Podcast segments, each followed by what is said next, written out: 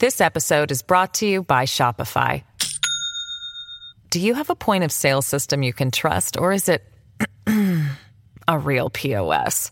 You need Shopify for retail. From accepting payments to managing inventory, Shopify POS has everything you need to sell in person. Go to shopify.com slash system, all lowercase, to take your retail business to the next level today. That's shopify.com slash system. As humans, we're naturally driven by the search for better. But when it comes to hiring, the best way to search for a candidate isn't to search at all. Don't search, match with Indeed. When I was looking to hire someone, it was so slow and overwhelming. I wish I had used Indeed. If you need to hire, you need Indeed. Indeed is your matching and hiring platform with over 350 million global monthly visitors, according to Indeed data, and a matching engine that helps you find quality candidates fast. Ditch the busy work. Use Indeed for scheduling, screening, and messaging so you can connect with candidates faster. And Indeed doesn't just help you hire faster. 93% of employers agree Indeed delivers the highest quality matches compared to other job sites, according to a recent Indeed survey. And listeners of this show will get a $75 sponsored job credit to get your jobs more visibility at Indeed.com slash podcast. That's Indeed.com slash podcast. Terms and conditions apply.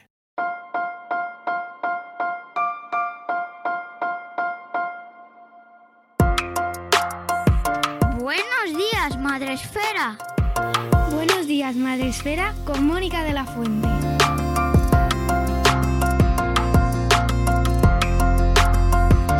Buenos días, Madre Esfera, bienvenidos un día más a nuestro programa, a nuestro podcast. Hoy estamos, eh, un día más volvemos para repasar temas importantes, temas trascendentales que nos interesan a la comunidad educativa, a la comunidad de crianza. Y hoy traigo para, para toda nuestra audiencia pues una agrupación, una iniciativa que me parece eh, muy necesaria.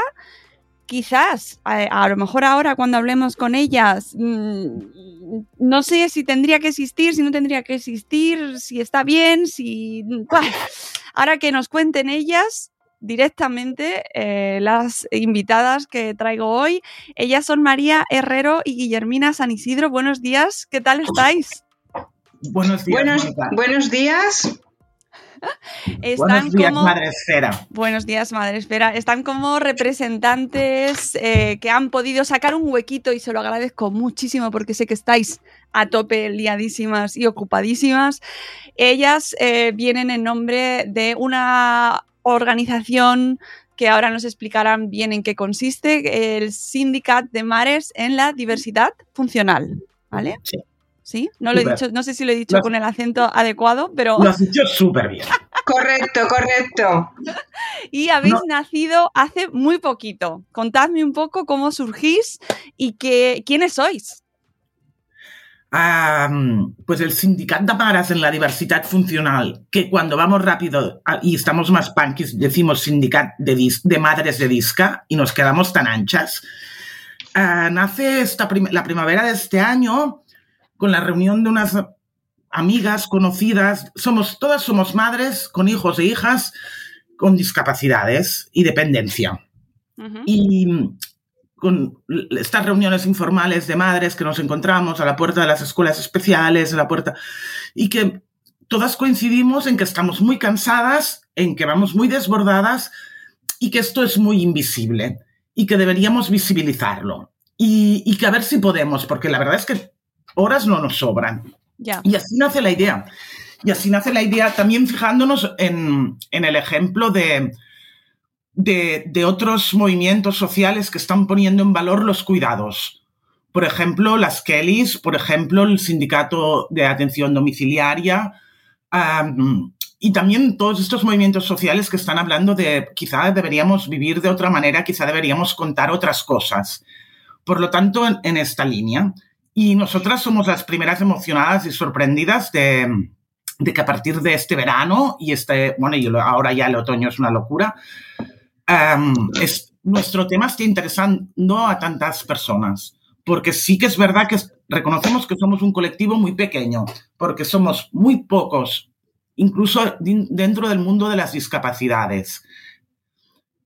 lo que pasa es que tenemos unos puntos en común. Si vamos tan cansadas, tan cansadas, tan cansadas, no se respetan los derechos de nuestros hijos e hijas. Y este es el punto que nos mueve, ¿no, Guillermina? Sí, yo quería añadir a lo que a la presentación que ha hecho María, que ella es la, alma del grupo, es la, la que se le ocurrió la idea de podernos juntar porque no podía ser el sentimiento de sentirse sola y quería seguir diciendo que, mm, bueno, os lo voy a leer, debemos apuntar alto para ganar los mínimos que nos merecemos. Esta es una idea. La lucha por el relato también es importante. De hecho, el relato se refiere a que somos todas madres y que eh, la agrupación está en clave feminista totalmente. Em, eh, los derechos de las invisibilizadas pone a la ciudadanía en el punto de mira. Y eso no es mediático, pero nuestro trabajo consiste en hacer que lo sea. Esta es otra idea. Queremos iguales derechos para todas y en especial para las que lo, tenemos más difícil. Y que el empoderamiento de las mujeres se logra construyendo alianzas, que es lo que estamos haciendo, y estrategias para mm, hacernos, para reivindicar nuestros derechos y el de nuestros hijos. Bueno, eh, después de, esta chuletilla que tenía apuntada, pero que deja muy claro las ideas que también ha comenzado a decir María, eh, os quería decir que las curas son invisibles, pero son imprescindibles para mantenernos vivas. Y esto se ha demostrado en la época COVID. Eh, que la invisibilidad es un factor que contribuye a la falta de reconocimiento social y que sirve para ocultar las condiciones de la, falta de derechos sociales y económicos. Bueno, Mónica, si quieres seguir preguntándonos. de hecho, por eso nos llamamos sindicato, porque, porque es un trabajo. Es un trabajo enorme e invisibilizado. En esto coincidimos con, todos los, con todo el espectro de los cuidados. Nuestra invisibilidad tiene que ver con, con con la invisibilización de los cuidados, con la invisibilización de las mujeres y con la invisibilización de la discapacidad y de las dependencias. Entonces, claro, aquí se suman muchas cosas. Sí, y entonces añadir, María, que, que como el grupo ha crecido tantísimo, eh, tenemos necesidades desde niños pequeñitos, desde niños de 3 y 4 años que comienzan y con la lucha de a ver qué escuela escogen, con todo el movimiento que hay ahora de la escuela inclusiva que parece que se está llevando ya a cabo eh, desde el de Greuges que ha, eliminado un montón de plazas de la escuela especial. Es decir, aquí hay mucha movida y, el WhatsApp se llena de, de, de, de, de María, de, preocupaciones y Exacto, hasta, hasta personas, madres como yo, que ya, que ya estamos en una edad adulta, ¿no? Lo siguiente, mi hijo tiene ya 31 años y que nuestra preocupación es que no hay residencias eh, públicas, que no hay pisos tutelados, que están en lista de espera, que no sabemos cuánta gente estamos en lista de espera, que queremos que se independicen o no, porque el dar el besito por las noches todavía lo necesitamos hacer, pero si queremos hacerlo no tenemos la posibilidad eh, y la preocupación de que cuando nosotras no estemos, ¿dónde irán a parar? ¿no? Entonces hay muchas preocupaciones. ¿eh? Está la etapa escolar, está la etapa adulta, donde muchos derechos solo llegan hasta los 18 años y luego se acaban. Y, entonces el grupo está lleno de tanto de necesidades que hemos creado subgrupos, ¿eh, María? Subgrupos de trabajo. Comisiones, ¿no? Comisiones, sí. Explícalo tú, María. La idea es trabajar en clave de derechos, no, no, en clave de, ay, pobrecitos, vamos a hacer una tómbola solidaria. No, trabajar en clave de derechos. ¿Qué derechos tienen nuestros hijos e hijas? ¿Qué derechos tenemos nosotras? Que está tan naturalizado que que vayamos reventadas y cansadas. tan, todas las madres que tienen hijos e hijas ya adultos arrastran un cansancio infinito. Esto nos lo hizo ver claro Guillermina, toda esta perspectiva de ciclo de vida, de cuidados, y de cómo nuestras, nuestra situación, de hecho, afecta a los derechos de nuestros hijos e hijas. Y luego enseguida nos dimos cuenta de que esta invisibilidad también se daba en por el lado de las administraciones. No hay datos, no hay datos, somos, somos entes abstractos, no tenemos ni sexo ni edad, no hay datos de sexo y edad por sexo y edad de las personas cuidadoras principales de la ley de dependencia. Dentro de las dependencias somos un grupo pequeño, ¿eh? porque más del 70% son personas de más de 65 años. Pero igualmente, las personas cuidadoras, no hay datos. En cambio, cuando vamos a servicios sociales, lo damos todo, hasta el número del zapato. Y no hay datos. No hay datos también de las personas que piden CUMES, que piden las ayudas de cuidado de, de hijos con enfermedad grave. Son, son expedientes, no tienen sexo, no tienen edad, no tienen... esto es un proceso de invisibilización y de maltrato institucional muy relacionado con el machismo general. Entonces, nos damos cuenta de esta situación, intentamos visibilizarla, aunque sabemos que no es un tema muy simpático porque hablar de datos no conmueve. Y intentamos mantenernos en este ámbito del activismo, aunque vayamos muy cansadas, porque justamente en nuestro ámbito hay muchísimas asociaciones y entidades de 80 socias, que digo yo, que están muy bien, ¿eh? que nos han ayudado mucho. Pero como hay una para cada trastorno, una para cada enfermedad, una para cada pueblo, que son súper útiles, ¿eh? porque son las que organizan servicios, respiros, y, aliadas con todas, pero creemos que este papel, desde la lectura, en clave de derechos, en clave de feminismos, estaba, se echaba de menos. Y, y sí, parece ser que sí, porque está todo el mundo muy contento y emocionado cuando entra, pero vamos todas muy cansadas. Tenemos que pensar cómo nos organizamos, aparte de las comisiones. De hecho, de hecho María, eh, mm, solo se apuntó un, señor y, él, y, él, mismo, o sea, le dimos la bienvenida y él mismo se dio de, baja porque... No, no, bienvenidos los padres con, Eso, muy interesante. feminista. Con, los padres que quieren visibilizar la situación de sus hijos e hijas y de sus sí sí y, ojalá y ojalá se apuntaran más. Es que el, tema está en que somos somos todo madres estamos acercándonos a 100 en el grupo de WhatsApp. En el grupo de Twitter es una locura los que nos siguen. María no sé si tú tienes el dato. No, no, todos lo creemos. Creo, creo, que estamos cerca de 900 y estamos como locas Sí, de, sí. De alegría de no estar solas. Sí, pero claro, evidentemente es el 99% eh, que la cura la lleva la mujer, porque además el hombre o desaparece o ayuda. Aquella para, palabra tan maravillosa de mi marido me ayuda, es que no es esto. Entonces, la, la clave femenina del grupo es fundamental, porque como dice María, hay muchas asociaciones, pero no en clave feminista, no en clave de visibilizar que es la dona, que es el sistema patriarcal que da por hecho que, que la mujer es la que tiene que hacerse cargo. Es que nosotros también queremos acabar con esto. Entonces, bienvenido el señor, pero claro, era el único y el pobre se fue, pero muy majo, muy majo, explicando que nos seguiría en las redes, que nos apoyaba, pero ojalá, ojalá vinieran más hombres como él, evidentemente. Claro, tiene que, tiene que haber también, me refiero. Obviamente es evidente que, y vosotras lo sabéis de sobra, eh, la figura de la madre es mayoritariamente la que está al al cargo. Hemos tenido muchísimos testimonios en este podcast y nuestra comunidad está plagadito de ejemplos mm, en el cual la cuidadora es la madre. Esto no solo nos pasa a nosotras, esto está pasando y en realidad entiendo que el eh, Madresfera es un blog de debate en parte de cómo pensamos la idea de madre, porque desde la madre abnegada, sacrificada, no sé qué, daros cuenta que en el otro, en el otro lado solo está la mala madre, ¿eh? Y, y, no, y no, tenemos que poder pensar en otras claves y en una clave en, la que las madres son personas sujetos de derechos. Hombre, y ha quedado, ha quedado patentísimo ahora con la pandemia la figura de la cuidadora, cómo ha recaído sobre ella aún más, más y más. Vosotros lo habréis visto seguro, eh, ese peso porque se, se, han eliminado un montón de recursos y de ayudas que antes existían y de, y de, respiros, como se comentaba antes, se han eliminado. Sin respiros, sin escuela, sin, sin extraescolares, sin... Fue una locura. Bueno, nuestros, nuestros hijos e hijas sufrieron muchísimo durante el confinamiento aunque eran los que podían salir, ¿eh? Y, yo, yo salía, yo era de las que salía sin vestirlo de azul, ni ninguna tontería.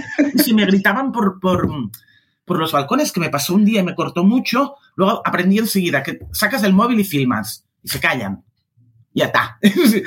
Pero sí, sí, fue, fue muy difícil. De hecho, muchos acabaron con ingresos psiquiátricos y el mío fue uno de ellos. Bueno, de hecho ahora hay el tema de la salud mental y lo que ha afectado el COVID y se están poniendo un poquito en, el tema, pero tampoco se habla del autismo aquí en, la salud mental, se habla de, otras patologías. Pero os quería comentar que sí, que a, la, que a, la, mujer encima de este papel tan fundamental, o sea, en vez de valorar la cura, resulta que encima nos, mal, nos maltratan en el sentido de no, no, no, se visibiliza y no, y, no se, y no se aprecia el valor, ¿no? Eh, y no se nos dan recursos para cuidarnos a nosotras también. O sea, no se nos cuida a nosotras, no se nos... Em, de, hecho, es muy interesante que en todas las jornadas que se organizan para cuidar a los cuidadores, en masculino lo acostumbran a, a escribir, hay muchos recursos súper interesantes en clave de mindfulness, en clave de coaching, en clave de resiliencia y muy pocos recursos en clave de redes de, ayuda, visibilización y nada en clave de activismo y lucha, que también es súper terapéutico. De hecho, una de las cosas que veo y que intentamos como unir en el grupo y aún no sabemos muy bien cómo se hace, es que cuidarnos a nosotras y luchar debería ir junto, no, no, no separado. No, Sí, porque esto va en beneficio de nuestros hijos, claramente.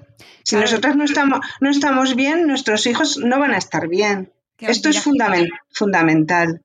Os dirán eso de, bueno, es que tenéis que cuidaros, tenéis que cuidaros, sacar un rato para vosotras. Sí, claro, sí. ¿Y cómo? ¿Y cómo? ¿Y cómo? Sí.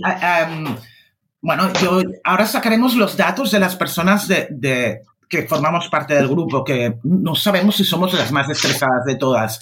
De hecho, creemos que no, porque somos las privilegiadas que tenemos un rato por la noche para el WhatsApp y para el Twitter. Pero aún así, la, primera explotación de los formularios que hemos rellenado da miedo los datos que estamos dando de angustias, de ansiedad, de... Y, continuamente la gente entra y sale del grupo porque dice esta semana no puedo, tengo, estoy a tope y las redes me, me suman ansiedad. Por lo tanto, y luego también temas que se ven, visibilizan es el enorme porcentaje de, parejas, eh, de padres que lo dejan y de divorcios. Y es decir, por ejemplo, creo, creemos que tenemos aproximadamente un 20% de monomarentalidad, cuando en la sociedad este porcentaje está en el, en el 10-11. Por lo tanto, aquí hay un surplus que tiene que ver pues, con la dificultad de este cuidado. Eh, eh, un tema importante es el proyecto de vida personal. Eh, los padres pueden conseguir realizar su proyecto de vida personal. Las madres en general no pueden. No pueden. Lo han de, lo han de mm, apartar. Porque la pareja, en, muchos casos, en el mejor de los casos, lo que hacen es ayudar.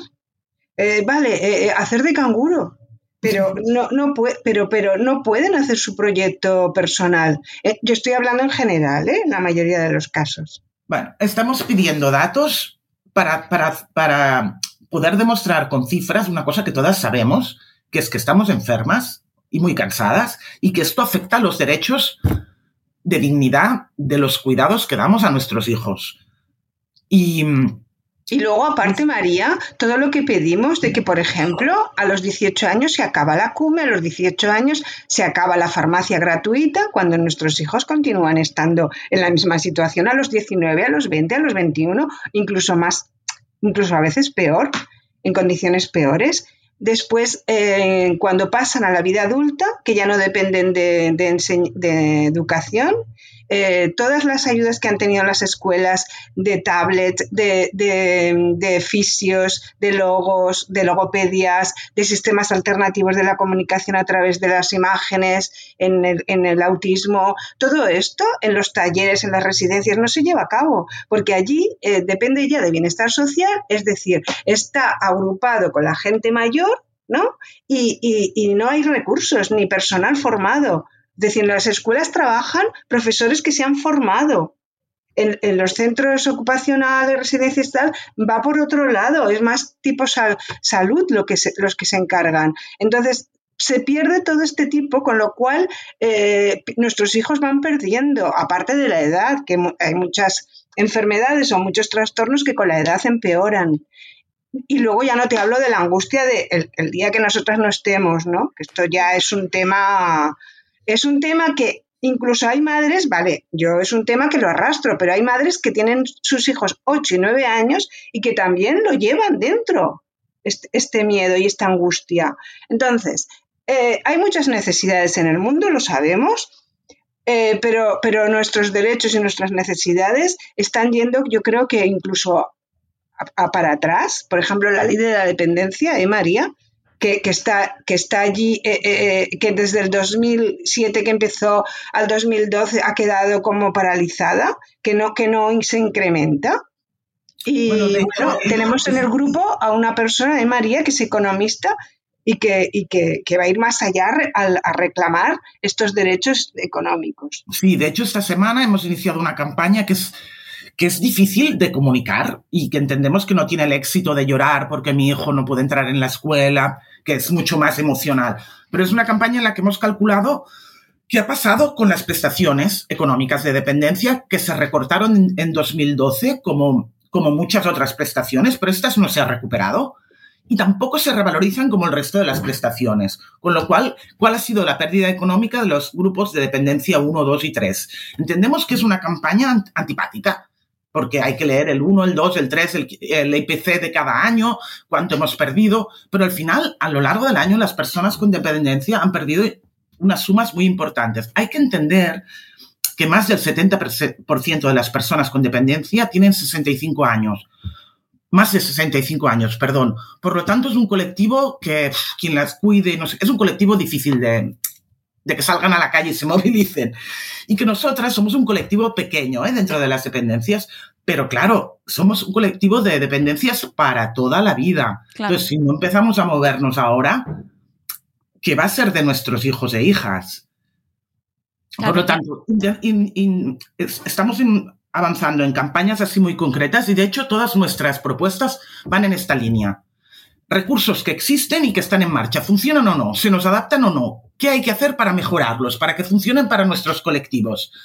Em, ¿Datos o no? No hay datos. Esto no cumple la ley. Que no se desagreguen los, los datos por sexo y edad no cumple con las leyes actuales.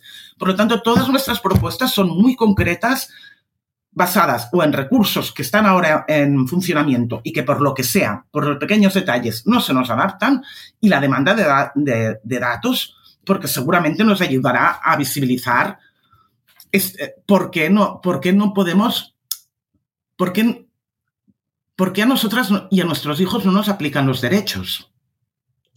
Eh, por ejemplo, un detalle también es que eh, para nuestro colectivo es fundamental la figura del musicoterapeuta. Pues te lo tienes que pagar, porque en las escuelas especiales no, ya no hablo de musicoterapeuta, solo de música, no existe el profesor de música, ¿vale?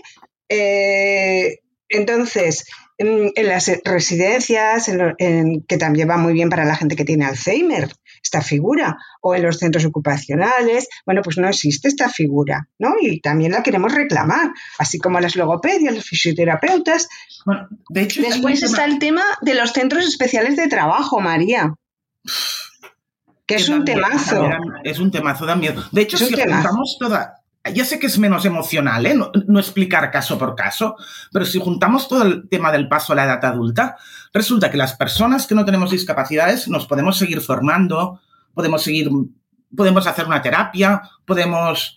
Pues no, las personas con dependencia y discapacidades se les ha acabado. Se ha acabado la formación, se ha acabado la fisioterapia, se ha acabado lo que necesiten. Es muy grave, es, es, es afecta a sus derechos básicos y a su dignidad. Pues, bueno, y... y, Después, María, el recurso de la ayuda a domicilio. que, a ver, que, que, nosotras vivimos en Barcelona y Barcelona aún tiene recursos, eh, funcionen mejor o peor, pero si tú vives en, un, en, un, en otra comarca, en un pueblo pequeño allí, no tienes nada, claro. De todo esto. Es una de las dificultades y una de las cosas interesantes de la ley de dependencia, que se desarrolla en, en el nivel estatal, se concretan los servicios que, aplicados a cada grupo a nivel autonómico y escogen el modelo de servicios los, municipios. Vale, interesante, ¿eh? Como forma de... Pero resulta que esto hace que los derechos, en caso de que, que, los servicios de, dependencia no sean universales como la sanidad. La sanidad no podría ser, no entenderíamos que en un municipio te operaran del corazón y en el otro no. ¿Verdad que no? O en un municipio hubiera eh, enseñanza básica y en otro no. Pues con la dependencia pasa un poco así. En un municipio pueden dar servicio de, de, ah, de, atención domiciliaria y en otro pueden decidir que no. ¿Pero qué es esto? Mm. y, también, María, el, tema de que muchas veces nos, nos enteramos eh, con el boca a orella de las propias madres, porque no, no te lo explica, las asistentes sociales hay temas que los desconocen es un drama. y, claro, estamos reivindicando la figura de que nos acompaña desde el principio hasta el final y, y nos atienda a, bueno, nos dé información de a lo que tenemos derecho y, en muchos casos hagan ellos las gestiones porque también hay madres que, que no saben, que no pueden, que As a new Western Union customer, you can enjoy a $0 transfer fee on your first international online money transfer. Send money to your family and friends back home the fast, easy, and reliable way. Visit westernunion.com or download our app today to get started, and your first transfer fee is on us. FX gains apply, not available for credit cards and transfers to Cuba. Services offered by Western Union Financial Services Inc. and MLS 906983 or Western Union International Services LLC and MLS 906985. With lucky landslots, you can get lucky just about anywhere. Dearly beloved, we are gathered here today to. Has anyone seen the bride and groom? Sorry, sorry, we're here. We were getting lucky in the limo and we lost track of time. No, Lucky Land Casino, with cash prizes that add up quicker than a guest registry. In that case, I pronounce you lucky. Play for free at LuckyLandSlots.com. Daily bonuses are waiting. No purchase necessary. Void were prohibited by law. 18 plus. Terms and conditions apply. See website for details. Esto también lo, lo, lo estamos re reivindicando. Son muy complicadas las gestiones y, y, es muy complejo el, el, modelo de ayudas porque afectan a diversas administraciones. Hay que tener tres másters. De hecho, yo este verano tardé muchas horas en cumplimentar una ayuda para unas colonias y pensé, mucha gente no podrá porque, porque, porque este Excel es, enviar este documento, bajarte el no sé qué, no es tan sencillo. Entonces, ¿quién puede acceder a estas ayudas? Y esto se repite. Y es verdad que cuando nos hemos reunido, por ejemplo, en el Ayuntamiento de Barcelona, pero esto debe pasar en todas partes, las profesionales les choca muchísimo cuando les explicamos esta dificultad de acceso a todas las informaciones necesarias, porque para ellas se ha hecho un esfuerzo muy grande, y me lo creo. Pero es verdad que nosotras funcionamos con el boca a oreja y con el ayudarnos las unas a las otras porque es complejo. Por lo tanto, aquí es donde, y, aquí proponemos esta mejora que dice Guillermina. Necesitamos una persona especializada que nos atienda desde que debutamos en la, en la discapacidad y si puede ser que tenga continuidad a lo largo de toda la vida. Porque, porque no es tan fácil y porque esto nos acompañaría mucho y nos sacaría una parte de, esta enorme sobrecarga. Sí, esa reivindicación, perdón, esa reivindicación nos acompaña siempre que hemos hablado eh, con alguna madre, eh, con alguna familia, porque es una de las principales trabas que os encontráis a la hora de, llevar adelante vuestra situación, que bastante es asimilarlo, como para encima luego además luchar, porque es tal cual, luchar contra la administración y toda la burocracia y los papeleos y las trabas y las gestiones que tenéis que hacer. Es impresionante, o sea, me parece que es una reivindicación que, hace falta decirlo. Porque seguramente ahorraríamos, es decir, son propuestas que seguramente con las personas y los recursos que tenemos ahora, simplemente con una organización distinta, ya, podríamos hacer y mejoraríamos todos. Sí, esta, es que... esta idea de, que se lucha cada recurso la compartimos todas. Y dices, pero a ver, ¿no eran derechos? Pues no, se lucha cada recurso. Entonces, cuando se llega a la edad adulta, lo que tenemos son madres muy cansadas, madres agotadas, y en esto coincidimos todas. Y esto es, es un ataque a los yo, también creo, María, que el sistema, al sistema ya le va bien, porque como están las madres y padres agotados, no luchan y ya les va bien. Entonces, bueno, nuestros hijos son un número, bueno, ni siquiera un número, porque no hay, no hay números. Eh, no, una cosa que os quería decir también, que el modelo centrado en la persona, tan interesante, ¿eh? Eh, se aplica a cuentagotas, se tendría que aplicar a todos los centros ocupacionales, residencias, formar a, los monitores que están con nuestros hijos en este modelo, pues para no infantilizarlos. Porque, bueno, es más difícil, eh, es más fácil para ellos que no para las madres, ¿no? Que, solemos caer en la sobreprotección a veces, ¿no? Y, tenerlos en cuenta como personas. Entonces, está muy bonita la teoría puesta en el papel, eh, por ejemplo, todo esto que ahora se cambia la capacidad por la modificación de obrar, eh, a darle una, una, entidad a la persona que, que puede decidir con recursos, ¿eh? con, con, soportes, pero claro, después en la práctica, o sea, todo es palabras bonitas en el papel. Es un poco también lo que pasa con la inclusión, ¿no? Que es muy bonito, pero que luego en la práctica, pues no funciona. Entonces estamos luchando porque funcione porque realmente lo único que pedimos son derechos y aquello a lo que de justicia, lo que tenemos que, por derecho, vaya, que no pedimos nada del otro mundo. Y como dice María, en clave feminista y sin dar pena, empoderándonos y venga, adelante. Oye, eh, estáis muy centradas en Cataluña, pero sí, mi, mi pregunta es si tenéis eh, socias o, bueno, no, estáis no es una asociación, eh, o miembros de fuera. Dime sindicato, sindicato, nos gusta la palabra. Sindicadas. Sí, tenemos, tenemos contacto con personas de otras, de otras comunidades autónomas y las, desde aquí las animamos a que, a que se unan y se organicen. Creemos que tiene sentido la dimensión, primero como vamos desbordadas, creemos que tiene sentido la dimensión de comunidad autónoma porque es el ámbito donde se despliegan la mayoría de, las, de los recursos. Pero, por supuesto, que daremos apoyo a la fundación de sindicatos y, podemos, de, hecho pensábamos que podíamos organizar mentorías ¿no? de apoyo al principio, como se están organizando otras, como se ha organizado la PA, el sindicato de inquilinas, como las Kellys, que son el tipo de organizaciones en las que nos estamos fijando, que sabemos que, que tienen una parte muy interesante para nosotras porque juntan el, trabajo en clave de derechos y los cuidados unas a otras. Por eso, por eso nos interesan mucho. En nuestro caso, a veces yo, tengo, bueno, yo personalmente a veces tengo dudas de si vamos a sobrevivir. Porque, sí, por, por, por, porque, por el cansancio. Ya. Por el cansancio. Bueno, de hecho, María, eh, estamos tú y yo solas aquí con la Mónica. Esto, ya te indica la dificultad. No, porque claro, que, hay que llevar a los niños a la escuela, miles de, dificultades y la pareja no está. Y, también hay en el grupo muchísimas madres solas, familias monoparentales. Claro, Bueno, una cosa que se repite y que estamos calculando si somos, bueno, es lo que te decía antes, que habría un, un 20% de monomarentalidad. Hay monomarentalidad deseada, por supuesto, pero sí que se repite el modelo de los que llamamos los padres campeones, que, han desbordado, que seguramente han informado, que les ha costado asumir la, la situación de discapacidad y que su única salida ha sido dejarlo y desaparecer, más o menos.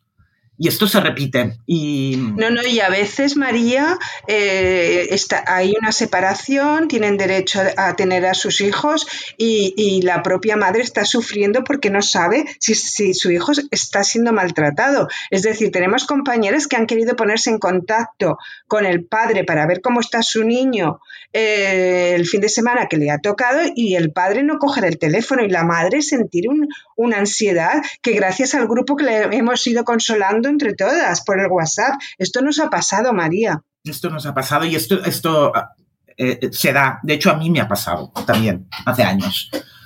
Por lo tanto, sí, sí, es, es que tenemos una frase que nos gusta mucho que dice que cuando la discapacidad entra por la puerta, los derechos básicos y el primero de feminismo salta por la ventana.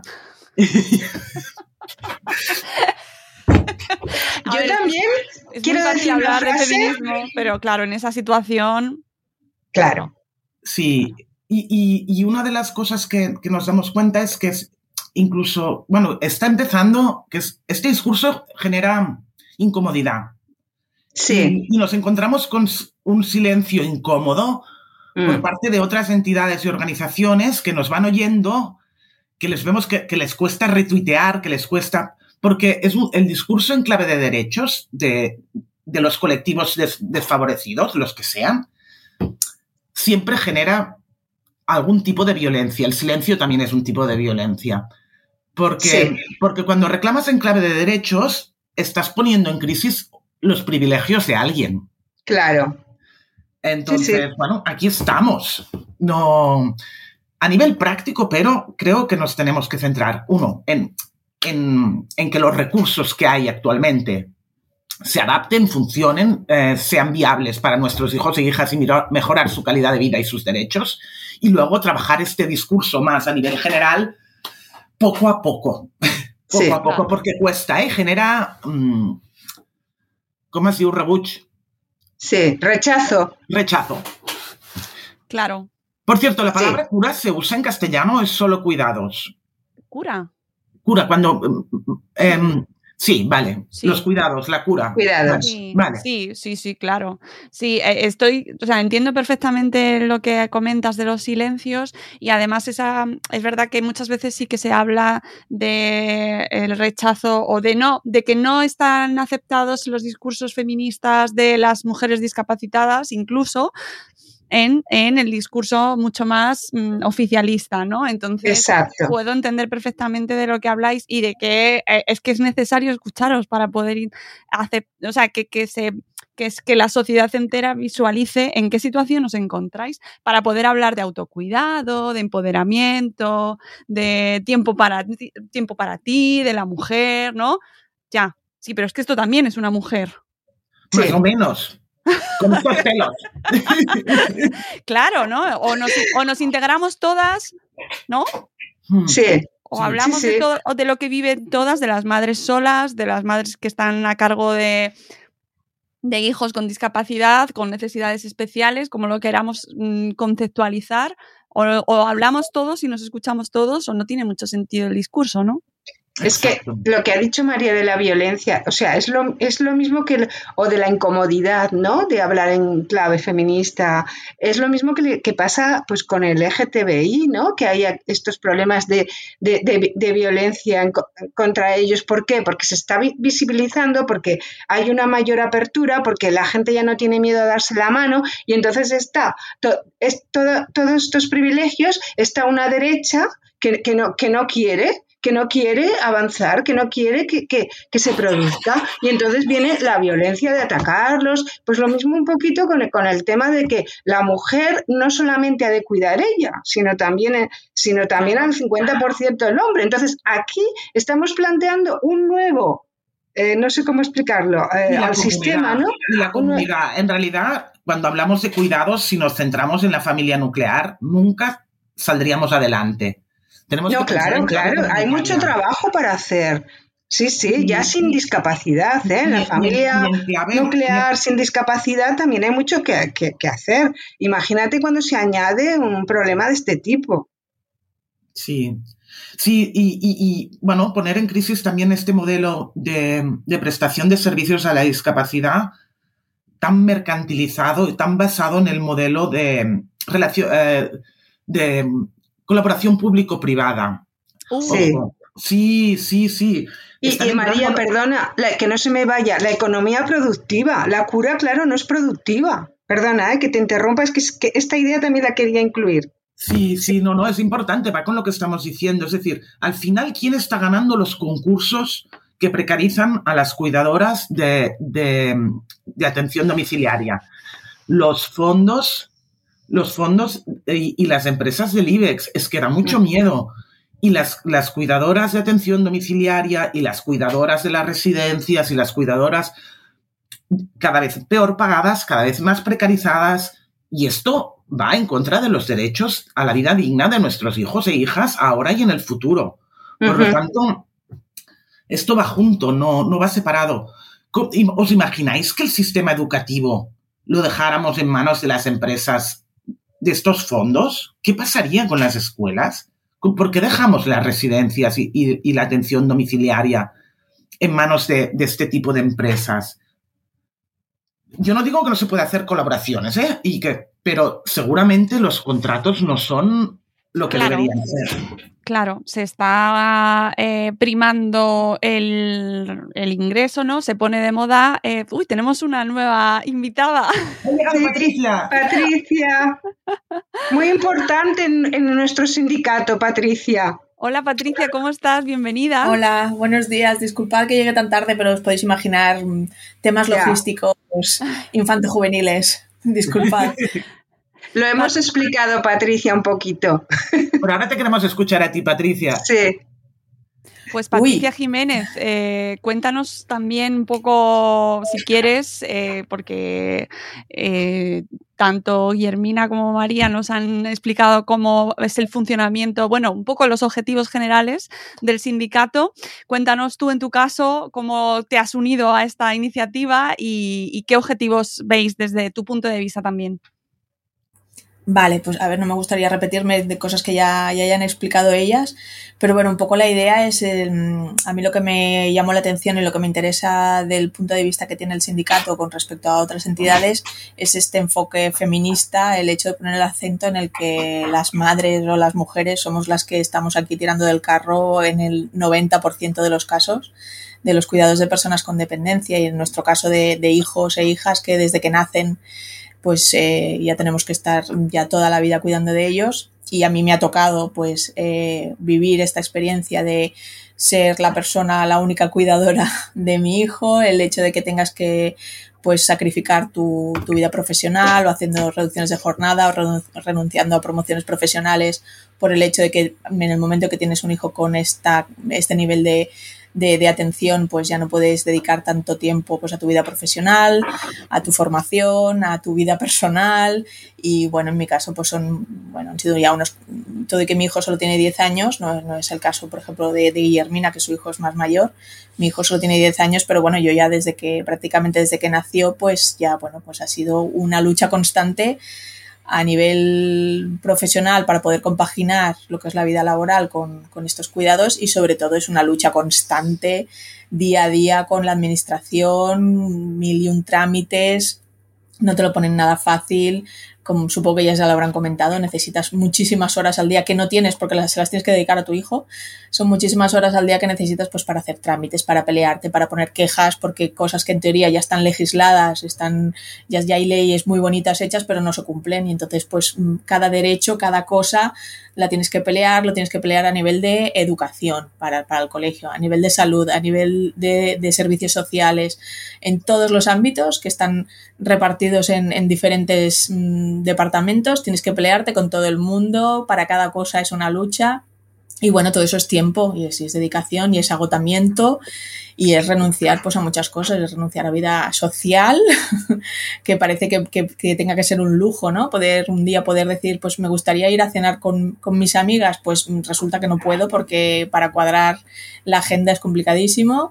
Cosas tan sencillas como esa, pues bueno, las tienes que renunciar y cuando ya van pasando los años y vas, y vas viendo que por desgracia no eres tú sola, sino que todas estamos igual, no puede ser que las personas nuevas que se incorporan, bueno, nosotras estamos todas muchas, en muchos grupos, ¿no? De, de, de madres de, con niños con diferentes tipos de discapacidades y ves que se van incorporando las nuevas, las que vienen con sus hijos pequeñitos que tienen uno, dos, tres años y resulta que están igual. Entonces, ¿qué, qué pasa? O sea, van pasando los años, van pasando, eh, van pasando las décadas y, nada mejora y todo sigue lo mismo. Entonces, bueno, no puede ser. habrá que levantar la mano y decir algo, ¿no? No puede ser que la administración nos trate tan mal, no puede ser que el socialmente esté todo tan mal, ¿no? Que en educación nos maltraten como nos maltratan, eh, a nuestros hijos y a nosotras, en, bueno, en general, ¿no? no y que, que pasen los años y que no se mejore nada, ¿no? Pues algo habrá que hacer, y que sea levantar la mano y, poner el acento en esto, ¿no? De que, bueno, estamos muy cansadas y estamos desanimadas de ver que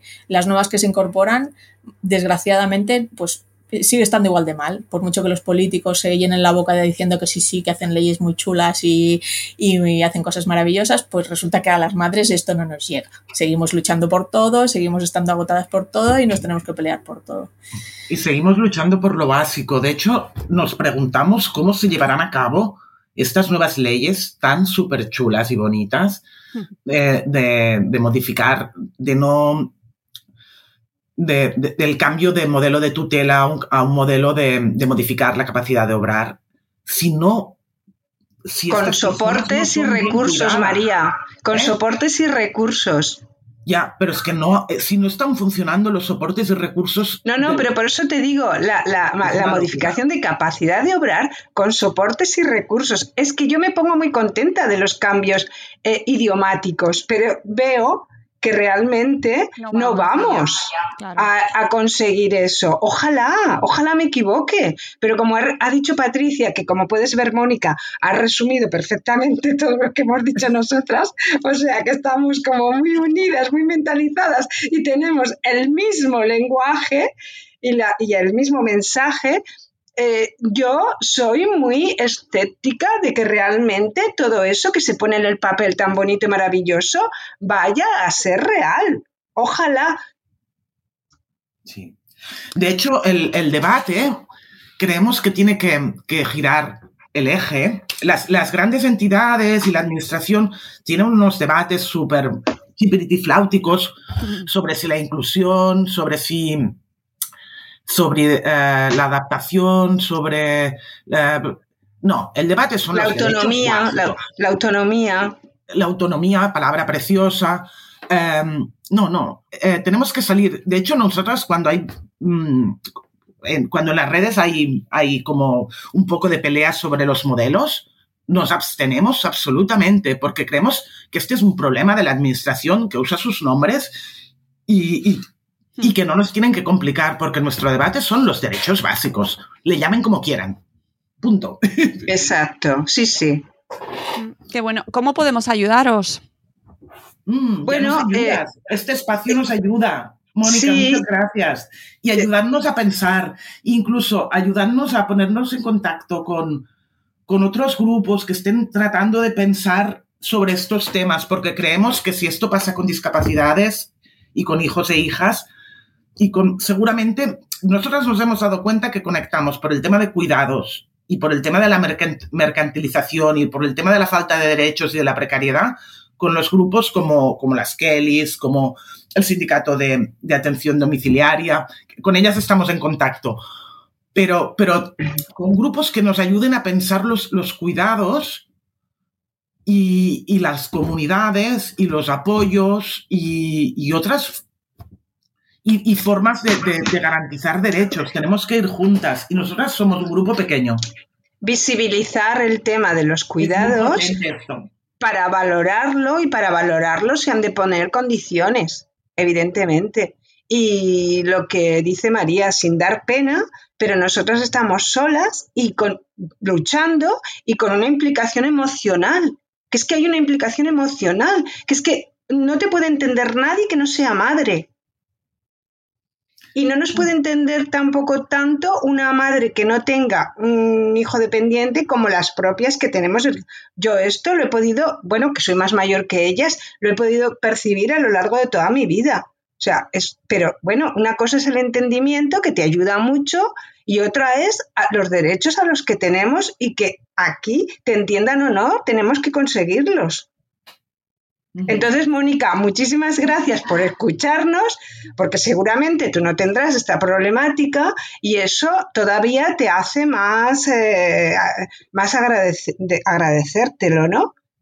Porque es muy importante, muy importante que la gente que no tenga la gente que tenga la situación se una y la gente que no tenga el problema tenga la suficiente empatía como para echarnos un cable y entre todos cambiar el tema de la cura en general. Se ha de cambiar, no puede ser. Ha pasado el COVID, decíamos que íbamos a salir mejor personas, pero no sé, yo creo que esto es un poco Hmm. Sí, animar a la gente que nos escucha, por supuesto, a seguiros en redes, que estáis iniciando vuestra labor de reivindicación y poco a poco eh, iréis creciendo, pero que dentro de vuestras limitaciones, porque tenéis el tiempo que tenéis, eso es así, y las energías, y, estáis como estáis. Eh, pero además habéis lanzado una campaña en Change esta semana, que por supuesto incluiré en las notas del programa para que apoyéis todos con vuestras firmas y no solo esta campaña, sino a compartir, a retuitear, a retuitear, a escucharos, a daros voz. Yo creo que poneros en las, eh, en las mesas, incluiros en las eh, actividades desde los coles, desde las AMPAs, desde las papas, desde las eh, asociaciones vecinales, ¿no? Eh, todos tenemos en nuestro entorno familias con situaciones muy similares eh, y que pueden necesitar esa voz y yo desde aquí emplazo a la gente a que estemos un poco más atentos, a mirar un poco más allá de nuestra situación individual y a daros voz y a escucharos, porque yo creo que desde ahí podemos empezar un diálogo constructivo y apoyarnos como comunidad, que yo creo que en este caso es fundamental.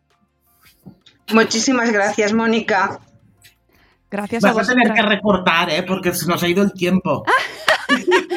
Me ha encantado escucharos. Podría estar hablando con vosotras horas. No es el caso porque no quiero quitaros más tiempo. Pero de verdad, mil gracias, eh, María, Guillermina y Patricia, que has entrado ahora al final. Mil gracias de verdad por vuestro tiempo. Sé que lo tenéis medidísimo. Y aquí estamos desde Madresfera para lo que necesitéis, para apoyar, dar visibilidad y todo lo que necesitéis. ¿Vale?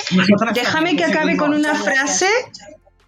Eh, mm, con nuestros hijos las cosas pequeñas siempre son grandes. Pues con esa frase enorme nos despedimos amigos. Gracias por habernos escuchado y por estar con nosotros un día más. Volvemos en un nuevo episodio de Buenos Días Madresfera. Hasta luego Mariano. Adiós.